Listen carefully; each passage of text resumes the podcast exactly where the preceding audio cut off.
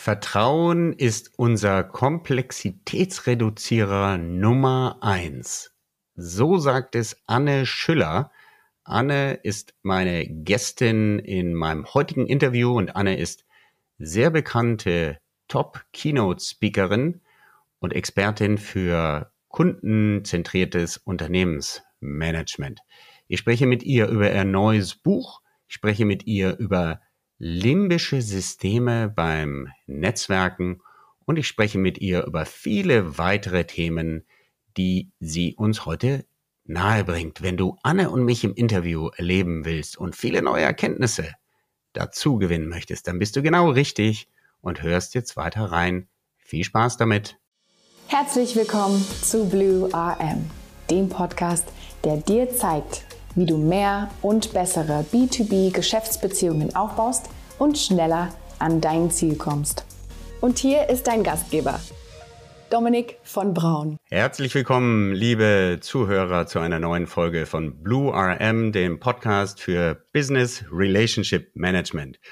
Heute freue ich mich ganz besonders, dass ich eine sehr prominente Gästin begrüßen darf, nämlich Anne Schüller. Wer ist Anne Schüller? Anne Schüller ist Top-Keynote-Speakerin.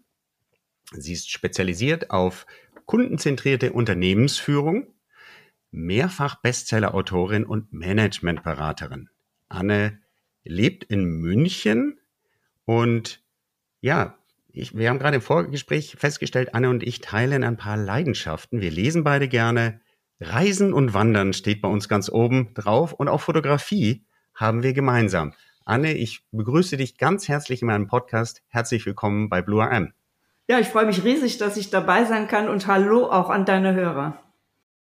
Ja, Anne, du sprichst zu, zu uns zum Thema Beziehungsmanagement von der Kundenseite überwiegend. Das hast du in mehreren Büchern. Liebe Hörer, wir werden natürlich den, den, den Link zu Anne Schüllers Homepage auch unter die Shownotes schreiben, hast du in mehreren Büchern schon unter Beweis gestellt, dass du beim Beziehungsmanagement aus Kundenseite kommst. Aber ich bin sicher, dass du uns auch einiges zum B2B-Networking erzählen kannst. Ich würde auch gerne direkt einsteigen. Das Business-to-Business-Empfehlungsmarketing. Wie hat sich das aus deiner Sicht verändert, Anne? Du bist ja Profi seit mehreren Jahrzehnten. Wie war das früher und wie ist das heute? Ja, früher waren wir in äh, analogen Zeiten unterwegs. Also Empfehlungsmarketing und Beziehungsmarketing äh, gibt es natürlich schon immer, seitdem es Menschen gibt. Ja, früher haben wir am Lagerfeuer gesessen und haben uns ausgetauscht, er Erfahrungen, mit wem man zusammenarbeiten kann, mit wem man nicht. Und äh, in der analogen Zeit ist das eben alles über Gespräche gelaufen. Und äh, wir sind jetzt seit Anfang der 2000er Jahre sind wir eben in die digitale Zeit eingetreten es sind dann in den Nullerjahren sind auch ganz schnell die sozialen Netzwerke entstanden und damit hat äh, das Empfehlungsmarketing auch Beziehungsmanagement eine ganz andere Qualität bekommen. Ja, die, die Top-Qualität haben, das äh, zeigen auch Untersuchungen, haben natürlich nach wie vor die persönlichen Kontakte. Ja, wenn ich einen Menschen in die Augen schaue, dann kann ich erkennen und ich kann mit allen Sinnen spüren, der meint's ehrlich mit mir, der meint's ernst mit mir, ähm, der will eine schöne Beziehung mit mir, äh, eine Beziehung, die aus Geben und Nehmen entsteht. Und wenn er Empfehlungen ausspricht, dann sind das Empfehlungen, die mir gut tun, ja, die mein mhm. Leben verbessern, die mich in meiner Arbeit äh, erfolgreicher machen. Äh, Pro Produkte, die ich vielleicht genau brauchen kann, weil er mich auch an, an der Stelle ein Stück kennt. Also die mhm. Offline-Beziehung, die analoge äh, Empfehlung, die hat nach wie vor den höchsten Stellenwert.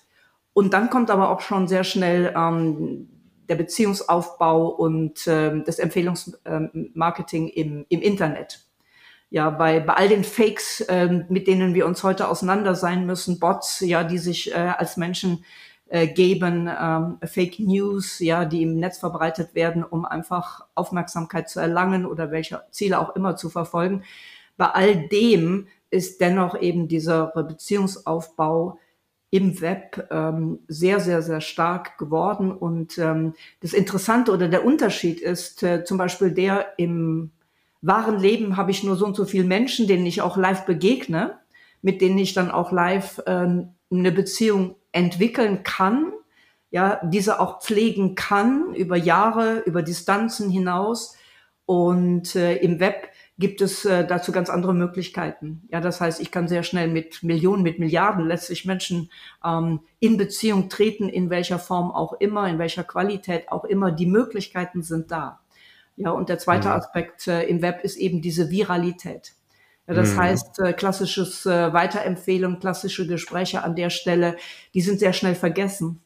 Ja, und wenn sie weiter, weiter, weiter erzählt werden, ähm, Phänomen ähm, stille Post, ja, dann verändern sie sich auch massiv. Und äh, insofern erreiche ich wenige Menschen und das, was ich erzähle, äh, ist auch schnell wieder vergessen, während im Internet das Internet vergisst nie, bleibt alles, ja, was ähm, dort dem Web anvertraut wurde, in irgendeiner Form erhalten und kann im kleinen oder auch im großen Stil die Runde machen.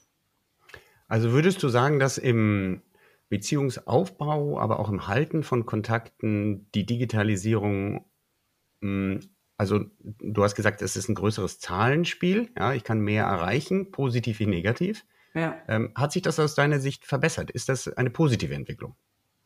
Ja, also was die Quantität betrifft, ähm, liegt das äh, Web auf jeden Fall an der Stelle vorn. Und mhm. die sozialen Netzwerke liegen vorn. Was aber die Qualität betrifft, ähm, da ist nach wie vor das analoge Nummer eins. Und wir sehen mhm. das ja auch jetzt gerade. Ja, also diese, ich arbeite ja als Speaker, wie du eingangs gesagt hast. Das heißt, ich bin auf Bühnen unterwegs. Ich habe mich jetzt in der Corona-Zeit so ein bisschen mit Online ähm, natürlich äh, beholfen, aber ich, ich bin einfach ein, ich bin einfach ein Bühnenmensch und ich bin einfach einer, ich brauche den Kontakt zu den Menschen. Ich muss sozusagen die Menschen mit allen Sinnen erleben. Mhm. Ja, und das ist eben der große Unterschied. Wir Menschen sind Sinneswesen. Wir haben mhm. eben alle Sinne, weil sie uns helfen, die Umwelt zu lesen, Menschen zu lesen. Ähm, und jeder Sinn, also das, das äh, multipliziert sich. Jeder Sinn, der dazu breit beiträgt und der mit eingesetzt wird, führt zu einer besseren Entscheidung. Mhm. Die wir am Schluss Bauchentscheidung nennen. Es ist aber, wenn wir es ähm, neurowissenschaftlich ähm, äh, betrachtet, ist ein, einfach eine Akkumulierung von Sinneseindrücken, die im Gesamt dann eben zu einer äh, besseren, festeren äh, Entscheidung führen kann und wir erleben jetzt gerade in der, ähm, diese Möglichkeit eben wieder analog uns zu treffen, erleben wir auch diese Sehnsucht der Menschen. Mhm. Ja, zusammen zu sein, sich zu erleben, sich zu, sich zu erschnüffeln. Ja, also all, mhm. all diese Dinge, die gehören ja mit dazu. Und ähm, wie, wie notwendig das auch ist. Ja, also diese mhm. menschliche Nähe auch äh, und tatsächlich auch äh, Kontakt, also Hautkontakt wieder aufnehmen zu können. Ähm, im Rahmen der Möglichkeiten, die wir jetzt äh, zumindest wieder haben. Also ich sehe einen Riesenunterschied und eine Riesensehnsucht nach dem mhm. Menschlichen. Wir sind eben nicht aus Bits und Bytes, wir sind aus Fleisch und Blut. Mhm. Ja, da rennst du bei mir offene Türen ein. Äh, ja. Äh, ganz viele Bilder sind mir da durch den Kopf gegangen, als du gesagt hast, Hautkontakt, sich riechen können. Diese Sinneseindrücke kann man natürlich digital nicht so abbilden. Man merkt, du bist Expertin für Touchpoint-Marketing. Ähm, nimm uns mal ein bisschen mit auf die Reise. Beim Business-to-Business-Geschäftstreffen, sagen wir mal, oder Aufbau von Kontakten im Business-Bereich. Wie siehst du da Parallelen zu deiner Kunden, Endkundenfokussierung über das Touchpoint-Marketing? Mhm. Also, ne, du hast ja schon eben die Nase uns als quasi oder den Händedruck oder was ähnliches, Hautkontakt ähm, äh, als Steilvorlage gegeben. Was fällt dir dazu noch weiter ein? Also ein Touchpoint ist zunächst mal aus meiner Sicht ein Berührungspunkt. Und das ist schon ein wichtiger Aspekt, weil die meisten übersetzen es mit Interaktionspunkt oder mit Kontaktpunkt. Ja, und das ist mehr so diese funktionale, diese technische, wenn man äh, so sagen möchte, äh, dieser technische, funktionale Aspekt. Und dazu muss sich aber eben auch dieser emotionale Aspekt des Berührens, ja, mit mhm. allen Sinnen, Erlebens, Erspürens, äh, muss sich dazu gesellen, ähm, denn wir Menschen sind am Schluss ähm, emotionale Wesen. Emotio for ratio heißt es so schön. Und wenn man auch hier wieder den Hirnforschern folgt, dann sagen die, na klar. Ja, der erste ja. Eindruck und dieser Eindruck, dieser erste Eindruck, der muss in Sekundenbruchteilen, äh, muss der erfolgen. Ja, also ja. der erste Eindruck, den Menschen ähm, beim Treffen haben, das ist jetzt mal egal, ob online oder offline, ist ähm, dieser Grundsatzentscheid Freund, Freund oder Feind. Ja, und dieser Grundsatzentscheid, der muss in Millisekunden getroffen werden, weil wenn man sich hier falsch entscheidet, dann hat das Genmaterial nicht überlebt. Mm, ja, das heißt, ja. wir sind Menschen, die ja millionenlang sozusagen immer wieder ähm, gute Entscheidungen getroffen haben und deswegen, äh, also unsere Vorfahren, und deswegen sind wir heute auf der Welt. Mhm. Und das mhm. ist extrem tief in unserem äh, Hirn verankert. Ähm, dass ich hab, erlebe einen Reiz, also einen neuen Menschen zum Beispiel, ist ja auch ein Reiz und die erste Entscheidung ist emotional Freund oder Feind. Und dann wird rationalisiert, dann schaltet sich das Denkhirn zu und fängt an zu analysieren. Ja, aber da ist diese Grundentscheidung, Freund oder Feind, ist schon gefallen. Wir kennen das ja auch erster Eindruck und wie schwer es oft ist, einen ersten Eindruck zu revidieren. Mhm. Ja, wie, wie uns dieser erste Eindruck schon prägt und wie viel ein anderer Mensch braucht, um, ähm, um zu sagen, so bin ich doch gar nicht, schau mal, schau noch mal, schau noch, schau noch ein zweites Mal. Ja, mhm. und mhm. äh, diese Grundprinzipien, die muss ich verstehen. Das heißt also, egal ob ich jetzt ähm, Beziehungsmanagement, Kundenbeziehungsmanagement ähm, mache oder ob ich Mitarbeiterbeziehungsmanagement mache, ja, da spreche ich eben Kollegen an, da spreche ich Führungskräfte an oder ob ich im Beziehungsmanagement, äh, Netzwerk, äh, im Netzwerken tätig bin. Diese Grundprozesse äh, des, äh, wie tickt unser Hirn? Mhm. Also ich glaube, das ist eine ganz wichtige Empfehlung, die ich jedem gehen kann, sich damit intensiv auseinanderzusetzen. Mhm. Ja, und auch wirklich den, den, den, den Büchern, also Hirnforscher schreiben äh, inzwischen sehr, sehr gute Bücher. Das ist, vieles ist auch gut erforscht, äh, wissenschaftlich gut belegt und wird eben in Büchern auch so vermittelt, dass ein Laie das wirklich versteht und hier seine Aha's erleben kann. Ja, mhm. ich habe mich äh, lange Jahre eben in, bei meinen ersten Büchern in den ersten zehn Jahren ähm, des Bücherschreibens habe ich mich sehr, sehr intensiv mit diesen Themen äh, beschäftigt und habe eben so oft so, so Schlüsselerlebnisse gehabt. Ja, weil es ist im Grunde genommen gesunder Menschenverstand. Dazu brauche ich natürlich ein bisschen Erfahrung und also ganz viel. Ich bin ich, ich habe 100 Länder der Welt bereist. Ich habe auch in der Hotellerie gearbeitet. Ich habe in der Touristik gearbeitet, im Vertrieb, im Marketing. Ich habe also vielfältigste, multiperspektivisch vielfältigste Erfahrungen gemacht äh, mit Menschen, immer mit Menschen. Ja, ich habe als Führungskraft gearbeitet. Also es ging letztlich immer um Beziehungsaufbau, früher rein analog und das wird heute eben äh, digital unterstützt. Und das Wesentliche ist, wir müssen Menschenexperte sein. Wir müssen mhm. Menschenversteher sein. Und wenn ich das mhm. habe, wenn ich da einfach dazu weiß, wie tickt das menschliche Hirn, mhm. ähm, dann kann ich in jeder Form eine, eine Beziehung gut aufbauen. Mhm. Ob es jetzt äh, B2C ist oder B2C, ob es Mitarbeiter, Kunde oder einfach zwischenmenschlich ist, dann kann ich eine gute Beziehung aufbauen. Sag mal, würdest du dann praktisch gar keinen Unterschied machen, ob ich jetzt ähm, endkundenorientiert, beispielsweise mit einem Point of Sale, sagen wir mal, irgendeinem Tour-Truck, äh, wie ich sie öfter beim Mediamarkt oder sonst wie sehe, direkt in der Fußgängerzone oder vor der Filiale Leute anspreche oder sagen wir mal beim Business Networking mit geladener Liste. Die Prinzipien, wie die Leute aufeinander zugehen, sind deiner Meinung nach exakt gleich. Die sind, ja, weil mhm. Menschen kaufen von Menschen. Ja. Ja, und es sind immer Menschen, die Entscheidungen treffen. Das heißt, mhm. in jedem Unternehmen ist es ein Mensch, der am Ende eine Entscheidung trifft für einen oder gegen einen Auftraggeber. Menschen kaufen von Menschen. Und das Entscheidende ist sicher nicht von sich auszugehen. Mhm. Ja, also nicht von sich aus ähm, also sich zu überlegen, das mag ich oder das mag ich nicht. Oder so rede ich mhm. halt oder so rede ich halt nicht, das Entscheidende ist sicher, vom anderen Menschen auszugehen und dem mhm. als äh, ein, ein bisschen auch als Typ zu erspüren, ja, in seinem sozialen Milieu natürlich zu erspüren und Kommunikation und Sprache ein Stück weit darauf auszurichten, vor allen Dingen eben aber auszurichten auf diesen ähm, Grundtypen, ja, und ähm, wenn ich sage, ich habe mich lange damit beschäftigt, also mich hat äh, immer schon fasziniert, äh, haben fasziniert diese äh, limbischen Typen mhm. Ähm, von Hans-Georg Häusel, der dazu sehr viele, sehr, sehr gute und sehr interessante Bücher geschrieben hat, der eben aus der Neurowissenschaft kommt, ja, weil andere, äh, die kommen, also diese, diese berühmten roten und grünen und blauen und gelben Typen, ähm, das kommt ja letztlich aus der äh, Psychologie oder aus der Psycho Psychiatrie. Am Anfang standen die kranken Menschen, ähm, die man analysiert hat, hat das dann auf gesunde Menschen übertragen und das dann auch in die Geschäftswelt eingeführt. Also ich finde diesen neurowissenschaftlichen Ansatz, den finde ich wertvoller, weil er eben auch äh, wissenschaftlich äh, hinterlegt ist und diese drei Grundtypen, äh, um die es hier geht, äh, das ist eben der Stimulante und das ist der Dominante und es ist der Balance-Typ.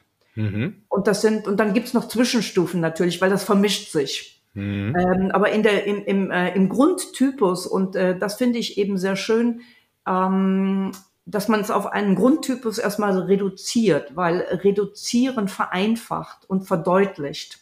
Mhm. Ja, und diese drei Grundtypen, ähm, die sind sehr unterschiedlich. Ja, und äh, wenn ich Verkäufer bin, dann muss ich diese drei Grundtypen kennen, weil ich muss völlig verschiedene Verkaufsgespräche ba bauen. Wenn ich erkenne, dass es ein, ähm, von seinen Grundwerten her ein stimulanter oder ein dominanter oder ein balanceorientierter Typ. Und ich kombiniere das auch noch sehr gerne mit dem, was ähm, die Silvia Löken äh, mit mhm. den Intro- und den extrovertierten Menschen, den lauten und den leisen Menschen sozusagen, ähm, äh, auch sehr schön mit sehr schönen geschriebenen Büchern ähm, uns beschert hat. Ähm, das lässt sich dann auch nochmal kombinieren. Ja, mhm. wobei man also von Haus aus sagen kann, also ein Stimulante ist eher ein extrovertierter Typ. Und ein mhm. Dominanter ist eher ein extrovertierter Typ und ein Balance-Mensch ist eher ein introvertierter Typ. Also man kann das wunderschön miteinander vermischen. Und das ist das Erste, was ich erkennen muss. Also nicht von mir auszugehen, sondern äh, durch die Brille des anderen zu schauen und sich zu überlegen, ähm, wie kann ich so mit ihm kommunizieren, dass es auch bei ihm ankommt. Mhm. wie kann ich als Führungskraft ein Gespräch mit meinem Mitarbeiter führen, um ihn zu erreichen?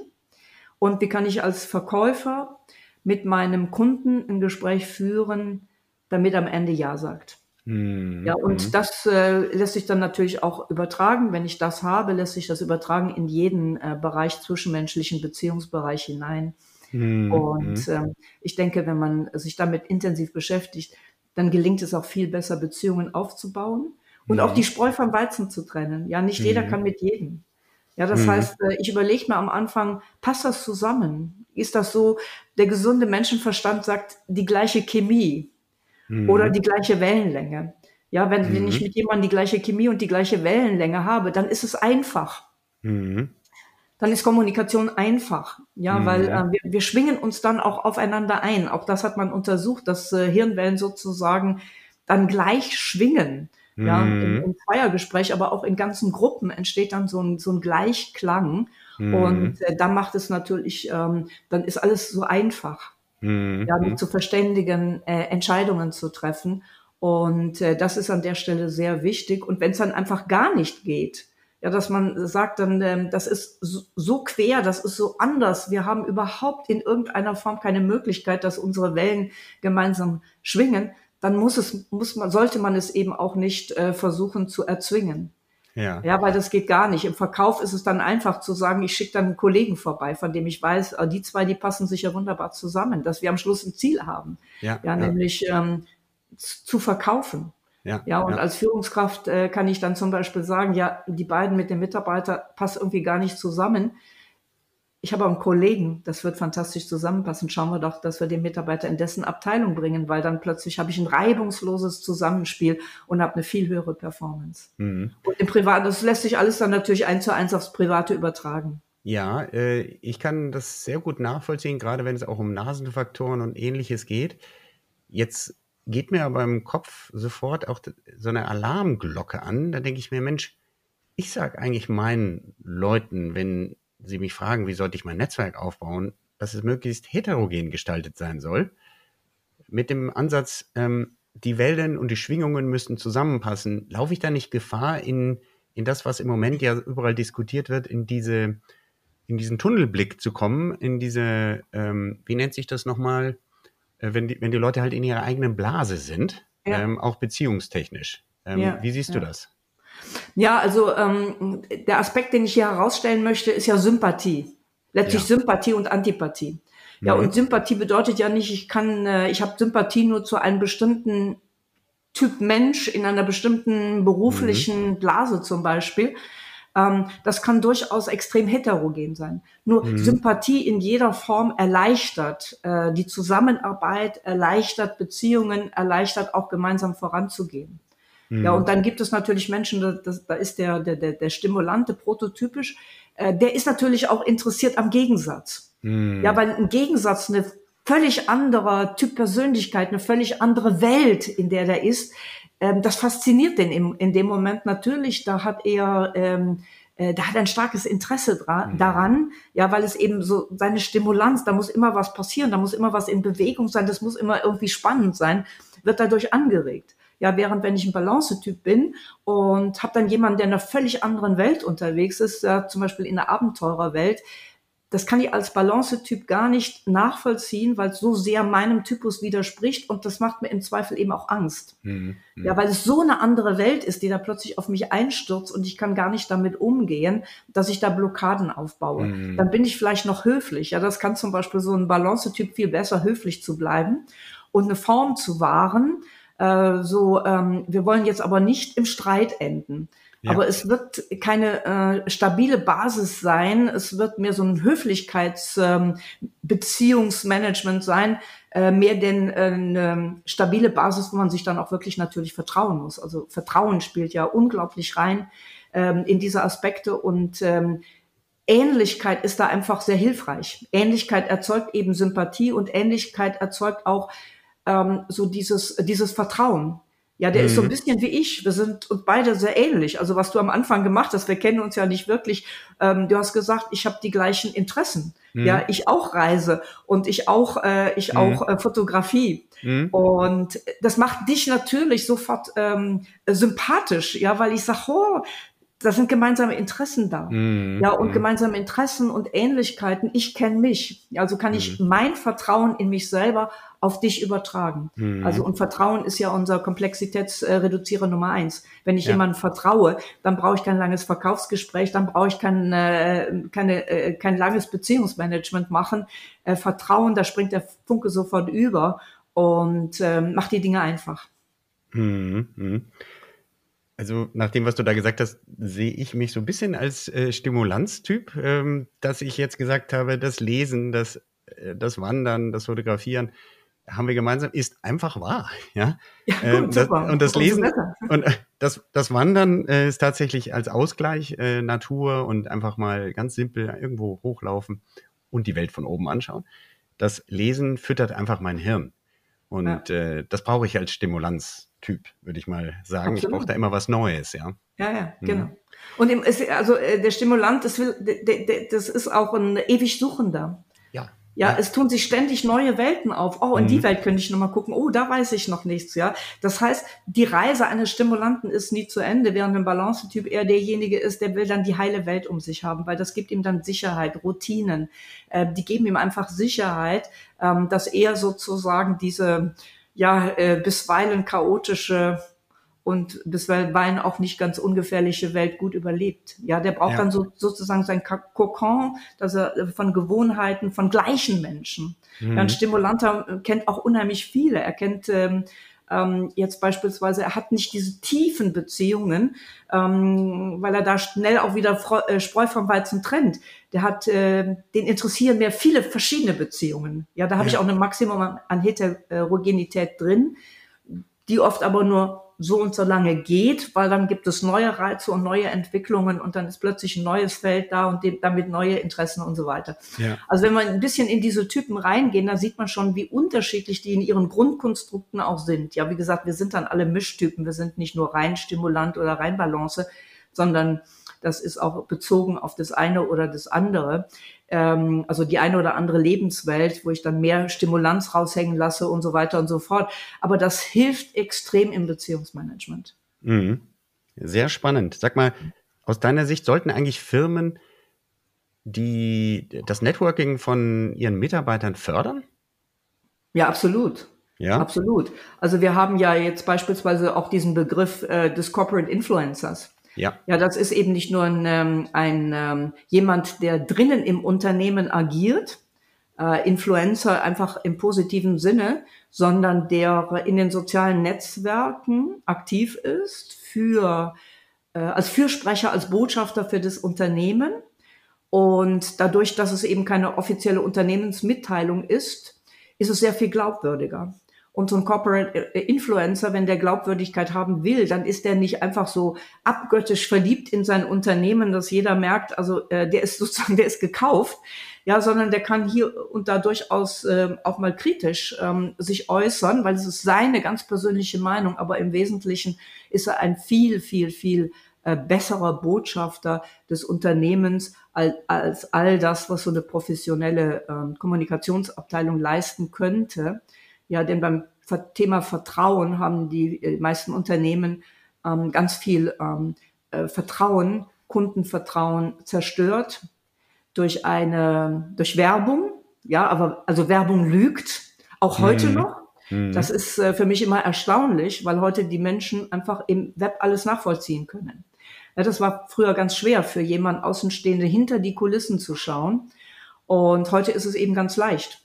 Ja, es ist auch leicht, an Mitarbeiter heranzukommen, eines Unternehmens über die sozialen Netzwerken, über Bewertungsplattformen wie Mitarbeiterbereich, zum Beispiel jetzt Kununu um äh, mal zu hören, wie läuft's denn hinter den Kulissen wirklich. Mhm. Und jeder kann in, investigativ heute eben feststellen, nicht nur ein investigativer Journalist, jeder kann im Grunde, wenn er sich die Mühe macht, feststellen, was es war, wo lügt das Unternehmen, was es war. Und die Unternehmen verstehen das nicht, weil wir haben jetzt das Thema Nachhaltigkeit. Ich habe jetzt eine Untersuchung äh, gelesen, man hat bei äh, großen Unternehmen, also börsennotierten Unternehmen, 25 Stück untersucht, die Nachhaltigkeitsberichte untersucht und man hat festgestellt, bei 24 ist es nur schöner Schein.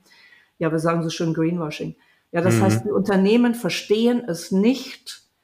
Die müssen aufhören, ihre Kunden, ihre Mitarbeiter, ihre Stakeholder zu belügen und betrieb, äh, betrügen, weil es kommt eben raus. Offene, mhm. ehrliche, vor allen Dingen wahre Beziehungen das ist das, was wir mehr brauchen als jemals zuvor. Hm. Und dafür brauchen wir auch die Corporate Influencer. Hm. Ja, auf der Mitarbeiterseite, weil Influencer ja. auf der Kundenseite, die haben wir natürlich sehr lange schon. Ja. Ja, da haben wir ähm, Influencer, die haben, je nachdem welchem Bereich sie unterwegs sind, die haben ein Millionen äh, Follower-Publikum. Ja. Ja, und äh, junge Leute zum Beispiel, also junge Leute Generation Z, die wollen überhaupt keine Werbung mehr sehen, weil die einfach wissen, Werbung belügt mich und belästigt mich und belügt mich und stalkt mich. Die kommt mir immer hinterher. Das wissen wir ja alle. Wir sind im Web und haben irgendwie, was weiß ich, für eine Destination uns interessiert. Und jetzt kriege ich plötzlich bergeweise überlagern sie, überlagern die Banner, all das, was ich mir angucken will. Das ist nur lästig. Die jungen Leute haben alle ihre ähm, Bannerblocker installiert mhm. und ähm, insofern ist es Werbung, die kostet viel Geld und bringt einfach gar nichts. Ja, die macht nur schlechte Stimmung und bringt Unternehmen in ein schlechtes Licht und diese jungen Menschen die arbeiten sehr stark in ihren eigenen Netzwerken mit ihren Peers. Peers sind eben die gleichrangigen mhm. und die folgen im Grunde genommen nur dem, was die Peers sagen. Also da hat sich nochmal eine neu, ganz neue Form von Beziehungsmanagement installiert. Und da haben nur die Peers, in dem Fall sind es Inf Inf Influencer, haben die Möglichkeit, hier die, diese jungen Menschen in ihren Bubbles, in ihren Communities sozusagen in die eine oder in die andere Richtung zu bringen. Ja, und das wird sich weiter verstärken. Also da muss, müssen wir hingucken, als Unternehmen auch hingucken, was passiert in diesen Gruppen. Da entwickeln sich Trends, da entwickeln sich Moden. Und wenn man nicht Teil dieser Peer-Gruppe ist, dann geht das völlig an einem vorbei. Das heißt, hm. der, Markt, der ganze Markt, vor allen Dingen bei jungen Menschen, geht an einem vorbei. Und man weiß gar nicht warum. Ja, weil man in diesen äh, Peer Groups nicht aktiv ist, also kein Teil dieses Netzwerks geworden ist. Hm. Anne, du hast uns ein neues Buch geschenkt, erschienen im Gabal Verlag. Das an und für sich ist ja schon ein Ritterschlag. Es ist nicht dein erstes Buch, es ist dein aktuellstes Buch. Es trägt den Titel Bahnfrei für Übermorgengestalter. Hm. 25 Quick Wins für Innovatoren und Zukunftsgestalter. Erzähl uns ein bisschen von diesem Buch. Was war der Anlass? Was ist ähm, sozusagen die Hauptüberschrift? Also es geht ums genau. Morgen, ja? Ja, also es geht nicht ums Morgen, sondern ums Übermorgen. Ja, weil mhm. ums Morgen hätten sich die Unternehmen gestern kümmern müssen. Ja. Heute müssen sie sich ums Übermorgen kümmern und dieses, dieses Übermorgen, das kommt eben unglaublich schnell. Ja, wir sind in Hochgeschwindigkeitszeiten unterwegs und die führen dazu, dass die äh, Schnelligkeit unglaublich zunimmt und noch weiter zunehmen wird. Äh, wir stehen ja vor der Ära der, der Quantencomputer. Und da werden wir nochmal Schnelligkeitssprünge haben, die können wir uns heute gar nicht vorstellen. Ja, verbunden mhm. mit permanenten Veränderungen und äh, permanenten auch Anpassungen ähm, an, an Veränderungen, an neue Umstände, an unvorhersehbare Ereignisse, die sogenannten schwarzen Schwäne. Also mhm. Veränderung ist die neue Mental äh, Normalität. So. Mhm. Oh, und ähm, insofern geht es eben darum, äh, wenn die Veränderung so schnell kommt, dann müssen wir als Unternehmen hochadaptiv sein ja, eben nicht resilient. Ich mag diesen Begriff gar nicht. Das ist ein Begriff, der ist unheimlich populär und ich sage, mhm. ja, das wundert mich nicht, dass die Leute diesen Begriff mögen, weil Resilienz heißt ja Widerstandskraft. Ja. Ja, das heißt, ich versuche diesem Neuen, was da kommt, zu widerstehen. Ja, Re Resilienz kommt aus der Materialforschung, ähm, wird verglichen mit einem Schwamm, ja, der immer in seine Ursprungsform zurückkommt, äh, egal was man ihm sozusagen antut. Und genau das wollen wir nicht. Wir wollen nicht, dass die Unternehmen in ihre Ursprungsform zurückgehen, nach einer Krise zum Beispiel, sondern es geht weiter. Es ist Fortschritt, es ist mhm. Nachhaltigkeit, mhm. es ist Digitalisierung, es geht immer weiter. Ja, und ich muss offen sein äh, für diese Veränderungen. Und da ist für mich Adaptivität, ähm, diese Anpassungskompetenz, das ist für mich der, ähm, der, der viel bessere Begriff. Und das muss eben schnell kommen, weil wenn ich jetzt warte, bis die Führungsspitze merkt, was Thema ist und äh, bis das dann über Entscheidungswege siloartig die Unternehmen runtergeht, so lange kann ich nicht warten. Hm. Ja, und Übermorgengestalter ist eben der Hinweis, ähm, Transformation oder Veränderung aus der Mitte des Unternehmens heraus. Hm. Ja, nicht nur die Führungsspitze zu nehmen als die Wegbereiter sozusagen und die An, ähm, Ansager und Vorwärtsstürmer, sondern zu gucken, wer im Unternehmen ist denn derjenige, ja, der äh, mir helfen kann, in die Zukunft zu kommen. Mhm. Weil er Wissen hat, weil er Zugang hat zu diesen, diesen speziellen Bubbles, ja, die ja alle ähm, äh, junge Menschen in die Zukunft führen wollen. Und das kann jeder im Unternehmen sein. Ja, das können Führungskräfte sein, drum aus der Mitte. Es gibt ja auch die, die sagen äh, bottom-up. Also mhm. nicht mehr top-down, sowieso nicht mehr, die sagen bottom-up. Nein, ich sag aus der Mitte, weil es mhm. können durchaus Führungskräfte sein. Es muss interhierarchisch, interdisziplinär sein, sogar trans funktional, also über die Unternehmensgrenzen hinaus, Ökosysteme, die sich bilden. Ökosysteme sind auch eine Form letztlich von Beziehungsmanagement. Mhm. Ja, also mit, mit anderen Unternehmen gemeinsam Märkte bearbeiten, aber auf Augenhöhe. Mhm. Ja, sehr partnerschaftlich auf Augenhöhe. Deswegen Ökosysteme, die funktionieren wie Biotope. Mhm. Ja, die mhm. nur dann funktionieren, wenn, wenn alles im Einklang ist ja nicht mehr dieses isolierte Einzelmaßnahmen, wo man aus der Natur eben auch weiß, wenn man mit einer Einzelmaßnahme in ein ähm, Ökosystem eingreift, dann hat man vielleicht einen Soforterfolg, aber hat langfristig, mittel- und langfristig unglaubliche Schäden, mhm. unheimliche Spätfolgen. Siehe die Monokulturen in unseren Wäldern. Mhm. Ja, da hat man früher aus wirtschaftlichen Gründen gesagt, äh, Sekt, die, die tollen Buchen und die Eichen und diesen schönen deutschen Wald, ähm, sägt ihn nieder, macht ihn nieder und pflanzt, äh, pflanzt eben hier schnell wachsendes für die Industrie. Ja, und heute sind wir Ergebnisse. Das heißt, Ökosysteme sind Gesamtsysteme, die aus Beziehungen funktionieren, die mhm. man verstehen muss. Mhm. Ja, also da ist bestimmt auch ein riesen ähm, Hinweis schon auf, wie, wohin entwickelt sich das Beziehungsmanagement. Mhm.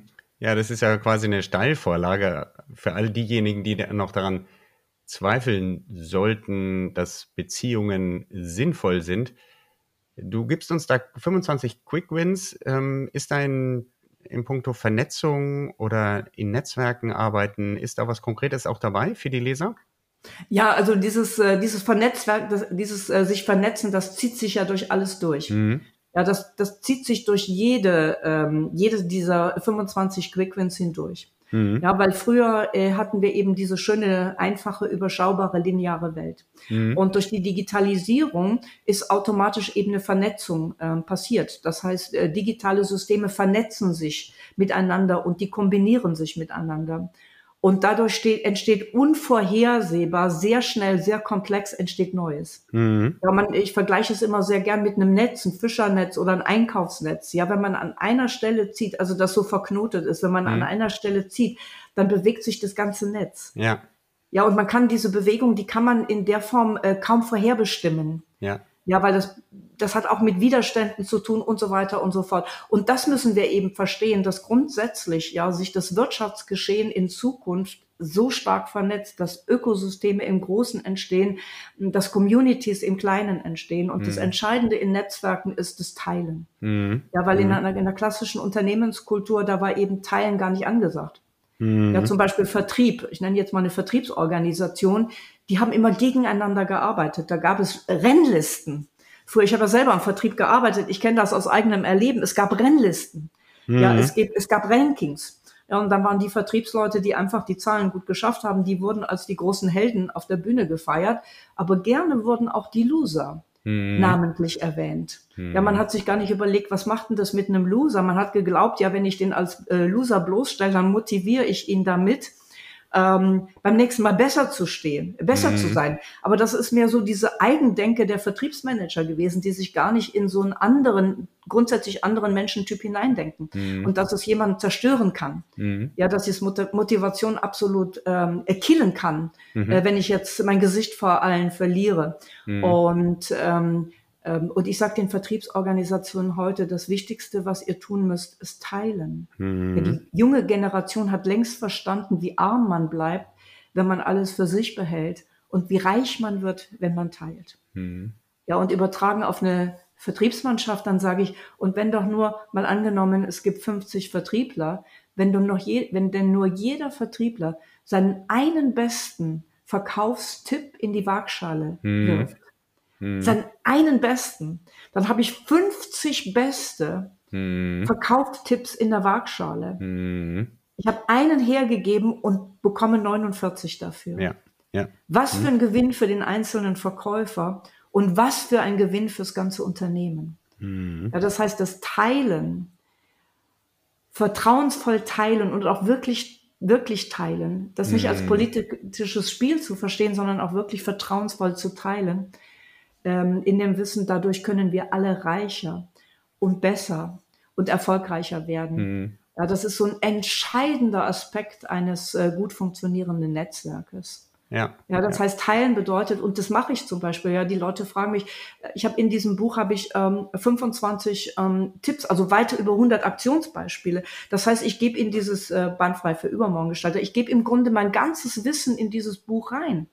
Ja, und äh, Kollegen sagen mir, Anne, bist du dumm? Mhm. Ja, weil du, du verschenkst dieses Wissen, dass du doch über Workshops und Seminare teuer, teuer verkaufen könntest. Mhm. Ja, und so haben alte Bücher funktioniert. Ja, die mhm. haben ständig irgendwelche Baustellen aufgemacht, hier noch eine Baustelle und da noch eine Baustelle. Und wenn dann am Ende der Leser gesagt hat, habe ich jetzt alles verstanden und was mache ich denn jetzt? Dann war das Buch zu Ende. Ja, ja. Oder, ja, oder, der, der oder du musstest ein Abonnement, äh, Abonnement kaufen oder so. Ja, ja. Ja, ja äh, Online-Kurse, was weiß ich. Ähm, das Wissen war dann nur käuflich zu erwerben gegen, ähm, was weiß ich, Trainingseinheiten oder Online-Kurse oder was auch immer. Ja. Ja, und ähm, ich verfolge an der Stelle eben eine andere, andere Politik, indem ich da offen bin an der Stelle und, und sehr transparent bin. Ja, weil ähm, es ist dennoch ja nicht so, dass man mein Buch liest und weiß schon alles. Ja. ja. Man kriegt die ersten Tools an die Hand. Aber wie die Tools funktionieren dann ganz genau, die Do's und die Don'ts, ja, und die, die, die, die Meilensteine oder auch die Blockaden auf diesem Weg, da habe ich einfach noch viel tieferes Wissen, dass ein Unternehmen, ähm, das wirklich an der Stelle weiterkommt, mich dann doch bucht. Mhm. Das heißt, ich gebe geb einfach ganz viel von meinem Wissen in die Welt. Das, äh, ich bin ja sehr stark auf LinkedIn habe jetzt knapp äh, 30.000 Follower. Das ist im äh, Businessbereich ist das schon eine Menge. Ja. Ähm, ich gebe ja auch ständig über äh, Fachbeiträge, die ich dort einstelle, mein Wissen her, mein Wissen mhm. zur Diskussion. Ja, und diese Diskussionen, die dann entstehen, die sind auch so oft bereichert. Die sind sogar bereichernd für mich. Mhm. Ja, weil ich plötzlich eine Facette entdecke, einen Blickwinkel habe von jemandem, von einem Diskutanten, äh, der da etwas einbringt, an das ich gar nicht gedacht hat, ja. hatte. Äh, diese Facette, die hatte ich gar nicht gesehen. Ja, mhm. das, ähm, das, das bringt mich auch weiter. Absolut. Ja, insofern ist es spannend, Wissen reinzugeben, ähm, weil über diesen Austausch ja, von, von, von Rohdiamanten, von Rohmaterial, äh, über diesen Austausch entsteht so ein ähm, Prozess des Schleifens und des Verbesserns und des, des gemeinsam etwas noch Besseres erschaffen. Ja, absolut. Der, der von mir sehr geschätzte Adam Grant aus den USA, Organisationspsychologe, ja, der hat ja zu diesem Prozess auch eine ganz klare Haltung. Der sagt, wenn ich jetzt als Expertin, Experte da draußen mein Wissen preisgebe, dann sollte ich mich über die ersten Personen freuen, die meine Thesen und meine Erkenntnisse widerlegen, weil das bringt mich ja. auch weiter. Ja, ja absolut. Mhm. Ich sehe das auch.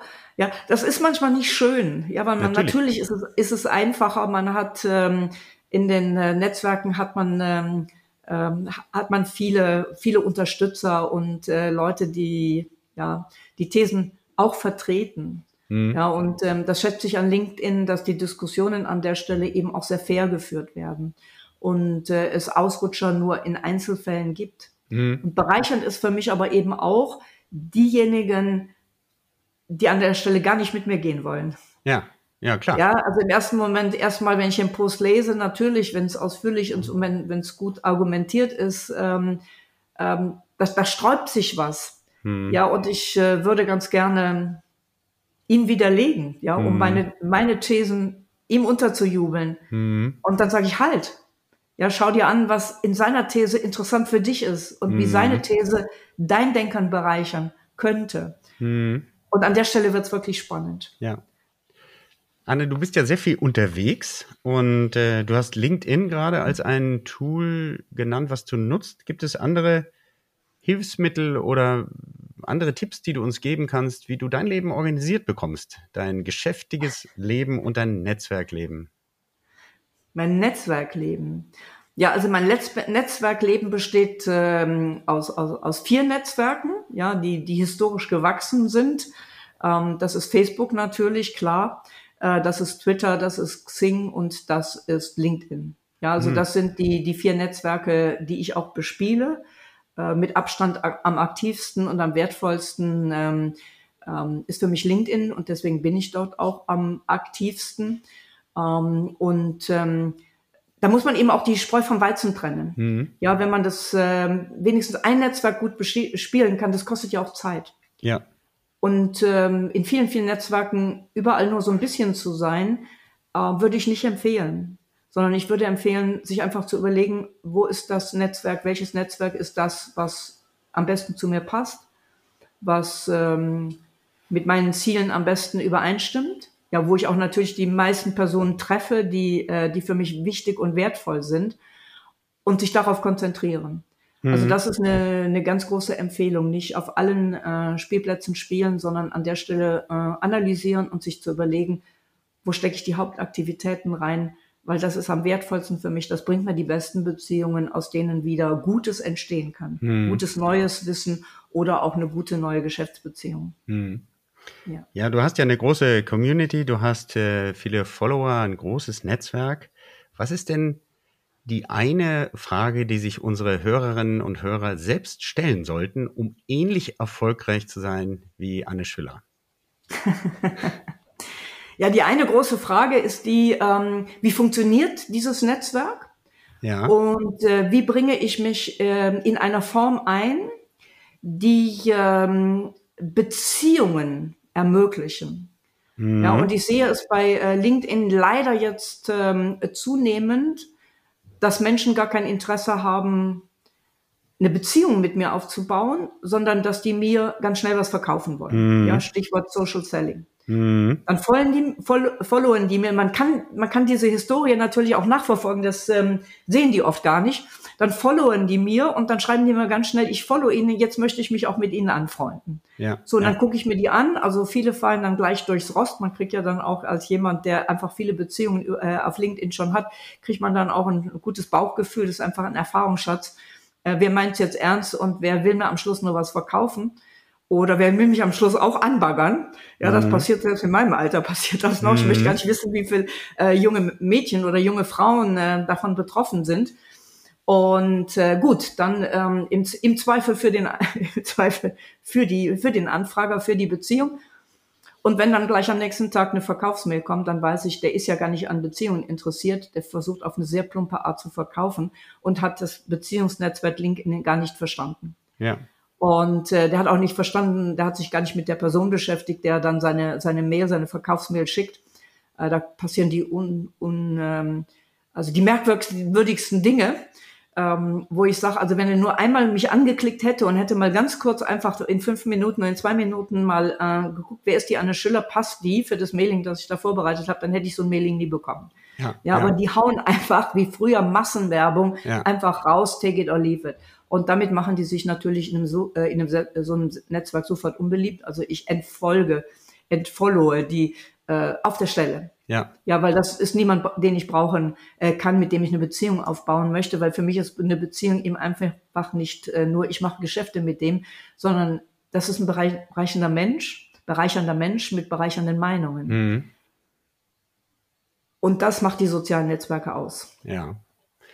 Ja, vielen Dank, Anne. Das waren viele, viele Themen. Bevor ich das zusammenfasse, habe ich eine Frage an dich. Hast du eine Frage an mich? Mm, Im Moment fällt mir keiner ein. Okay. Äh, du bist ja auch im Mittelpunkt. Insofern ähm, will ich jetzt hier nicht die Stühle vertauschen, wer hier wen interviewt. Und äh, liebe Hörerinnen und Hörer und Fans von Blue RM, wenn ihr heute das erste Mal eingeschaltet habt, dann geht ihr bitte auf blue-rm.com und dort könnt ihr diesen Podcast kostenfrei abonnieren. Mit steigenden Abonnentenzahlen steigt nicht nur die Motivation, sondern bei uns die Erkenntnis, welche Folgen wie oft abgefragt werden, abgehört werden und damit auch, wie wir dieses Thema Business Relationship Management weiterentwickeln sollen, welche Themen gut ankommen und wovon ihr mehr haben wollt. Vergesst das nicht und geht auf Blue. Äh, ach so, in dem Zusammenhang natürlich auch sehr gerne immer fünf Sterne Bewertungen ähm, abgeben. Ja, Daumen hoch. Und äh, solltest du unzufrieden sein oder weitere Themenvorschläge haben, dann bitte gerne mich direkt kontaktieren, am besten auf Dominik von Braun LinkedIn. Da bin ich am meisten, ähnlich wie Anne, am meisten zu finden. Und damit komme ich zu der Zusammenfassung. Anne, jetzt gut aufpassen, ob ich mitgeschrieben habe oder etwas vergessen habe. Wir haben heute ganz viele Themen besprochen. Wir haben anfangs ausgehend von Empfehlungsmarketing über die Unterschiede oder die Entwicklung von analog zu digital gesprochen. Da sagt Anne uns, ähm, wir haben in der digitalen Welt deutlich größere Möglichkeiten, neue Kontakte zu machen, aber auch größere Gefahren mit ähm, ja, äh, schlechter Rede hinter unserem Rücken, was auch viel schneller geht. Unter ihrem Stichwort Viralität hat sie uns das ähm, rübergebracht, aber auch ganz klar gesagt, für sie ist die analoge Begegnung immer die Nummer eins der Menschlichkeit.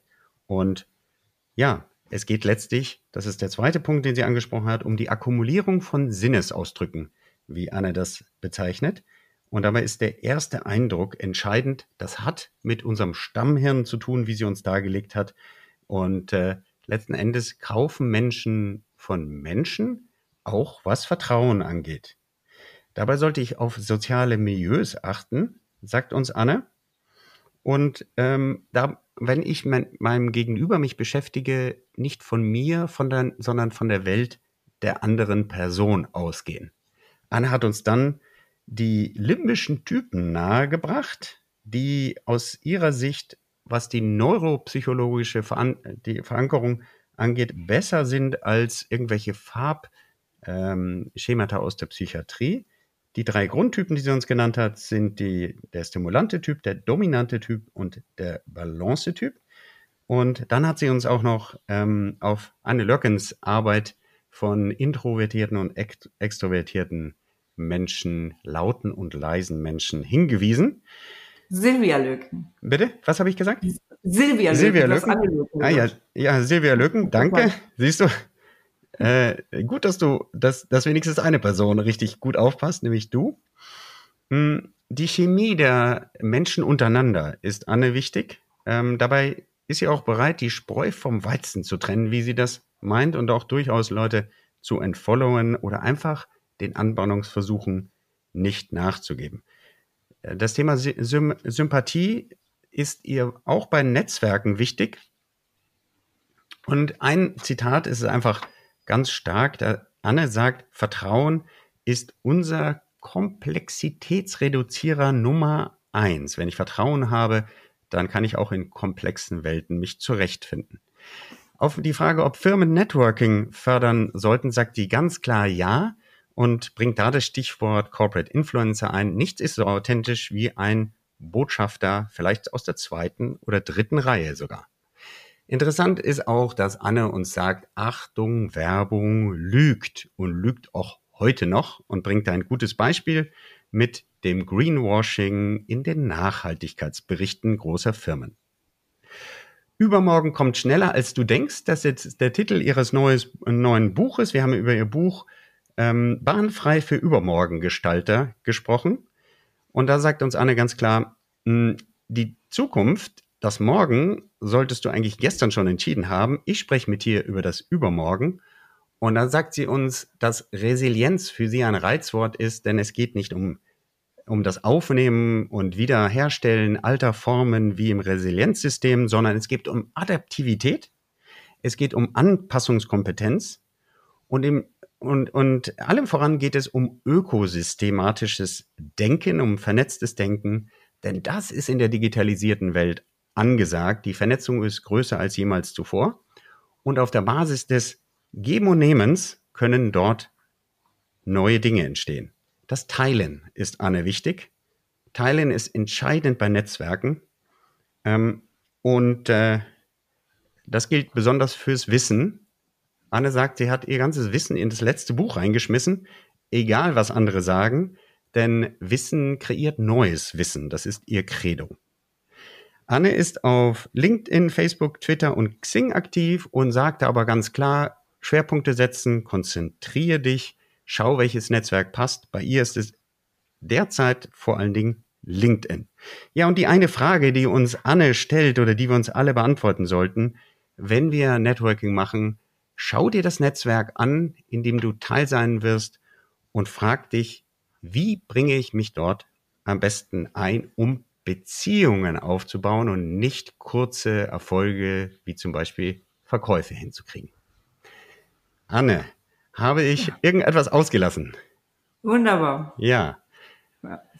Ich danke dir das sehr. Ähm, wo können dich die Leute am besten erreichen? Also auf meiner Webseite. Ja. Natürlich. Da gibt es ganz, ganz viel Informationen, die ist sehr reichhaltig, wenn man ein bisschen tiefer reingeht. Auch wieder ganz viel Wissen zu finden, dass ich hier äh, bereitwillig der Community zur Verfügung stelle. Und ja, wer mich dann äh, buchen möchte als, als Speaker, mhm. da gibt's dann auch auf der Website entsprechende Informationen und äh, eine Mailadresse info at anneschüller.de oder die Website www.anneschüller.de.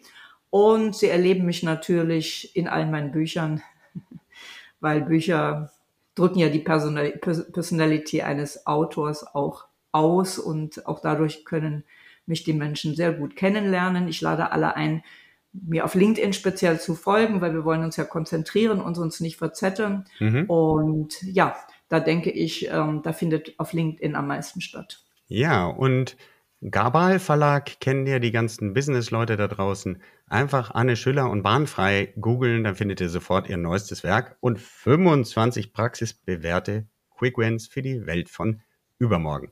Ich danke dir, Anne. Viele Grüße nach. München und ich hoffe, wir sehen uns bald wieder. Danke euch auch zum Zuhören, liebe Hörerinnen und Hörer da draußen, von wo auch immer ihr das jetzt auf eure Ohren gelassen habt, ob morgens, mittags oder abends.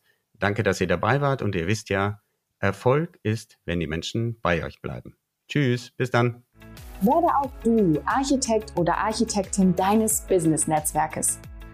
Abonniere jetzt kostenfrei unseren Podcast unter www.blue-am.com und gib uns gerne dein 5-Sterne-Rating auf Spotify, Apple oder Google.